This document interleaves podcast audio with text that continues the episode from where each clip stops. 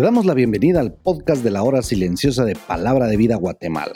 Es una gran bendición para nosotros poder compartir la palabra de Dios contigo.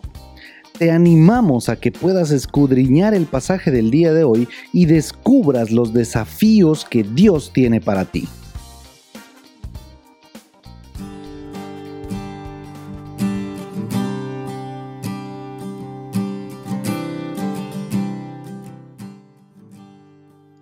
Cuando ellos lo vieron de lejos, antes que llegara cerca de ellos, conspiraron contra él para matarle. Génesis 37, 18.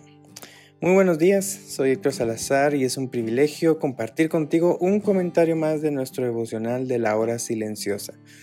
Hoy continuamos lo que empezamos a ver desde ayer en Génesis capítulo 37, esta difícil historia de José, un chico de 17 años, muy amado por su padre Jacob, pero muy odiado por sus hermanos. Em, de hecho, hermanastros. Entonces, sigamos ahí en capítulo 37 de Génesis, del versículo 18 hasta el final del capítulo en versículo 36. Al comenzar a leer el versículo 18, ya José había salido desde el sur de Israel, en Hebrón, en la provincia de Judea, casi cerca de Jerusalén, y se dirigió hacia el norte. Ya dentro de la provincia de Samaria, llega a Siquem, pero no encontró a sus hermanos, y fue hasta que le dijeron que se habían ido un poco más al norte, al lugar llamado Dotán, como quien dice a la mitad del río Jordán, solo que del lado oeste, un poco cerca del mar Mediterráneo. Cuando los hermanos reconocen a José desde lejos por el odio que le tenían, dice que empezaron a pensar en cómo matarlo. Y es que eso es lógico que suceda en un corazón que guarda amargura, eh, enojo o incluso odio. Si ese sentimiento no sale a tiempo y ese corazón no se arrepiente, primero, como Jesús aclaró en Mateo 5, 21 y 22, ese enojo es como matar a la persona, pero en el corazón. Y luego solo es cuestión de tiempo hasta que la persona se atreva o decida matar a la persona físicamente.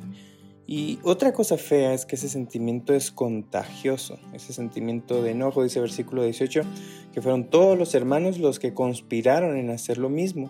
Versículo 23 dice que todos le quitaron su túnica a José y lo metieron en una cisterna, es como una especie de pozo. Versículo 28 dice que todos los hermanos de José estuvieron de acuerdo y le vendieron. Y por último, todos fueron parte de manchar la túnica de José con la sangre de un cabrito y se la enviaron a Jacob. ¿Cómo se nota que todos los hermanos de José estaban enseguecidos por el enojo, por odio, por amargura? Y estando así, no les importó varias cosas, no les importó mentir, no les importó engañar a su papá y no les importó haberle quitado la felicidad a su papá, verlo de duelo, verlo llorando y en fin, no les importó ver el sufrimiento que había provocado su enojo hacia José. Mi querido que escuchas, el odio o el enojo pueden llegar a ser muy peligrosos. No pensemos que es algo que podemos controlar, al contrario, eso tarde o temprano nos va a llegar a controlar y hará que digamos cosas, hará que hagamos cosas que nos vamos a llegar a arrepentir. Eh, Proverbios 26, 24 dice, el que odia disimula con sus labios, mas en su interior maquina engaño. La nueva traducción viviente lo dice de esta forma. La gente podrá encubrir su enojo con palabras agradables, pero te están engañando. En el caso de los hermanos de José, el odio llegó a controlarlos de tal forma que maquinaron cómo deshacerse de José, al punto de encontrarse escogiendo entre varias cosas, si lo mataban ellos mismos, si José se moría en el pozo o si lo vendían y esto fue lo último que terminaron haciendo. Maquinaron cómo deshacerse de José. A mí me parece increíble eh, que incluso versículo 25 dice que en medio de este acto de cobardía se sentaron a comer pan. Yo no sé si has visto la película de José, pero en este punto de la trama uno ve que ellos ignoraron a José a pesar de que él se la pasó llorando y suplicándole a sus hermanos que lo sacaran del pozo un montón de tiempo. Y por eso vívelo.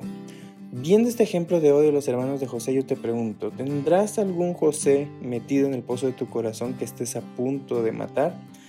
Quédate pensándolo.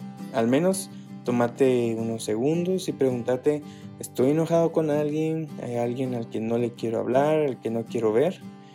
Y pensalo. Y hace un momento te mencioné el versículo 24 por el 26, pero el versículo 25 y 26 en la nueva traducción viviente dice, fingen ser amables, pero no les creas, tienen el corazón lleno de muchas maldades.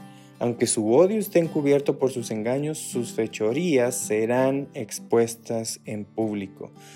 No te arriesgues a quedar descubierto en público por tu odio. Arrepiéntete ante Dios y si tienes que perdonar a alguien, hazlo antes que sea muy tarde. Si tienes que hablar con alguien y solucionar un problema, hazlo antes de que tu odio hacia esa persona te traiga consecuencias vergonzosas.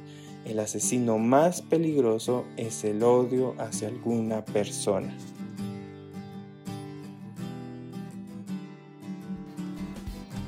Queremos animarte a que puedas compartir este podcast con tus amigos y así poder crecer juntos en el conocimiento de la palabra de Dios.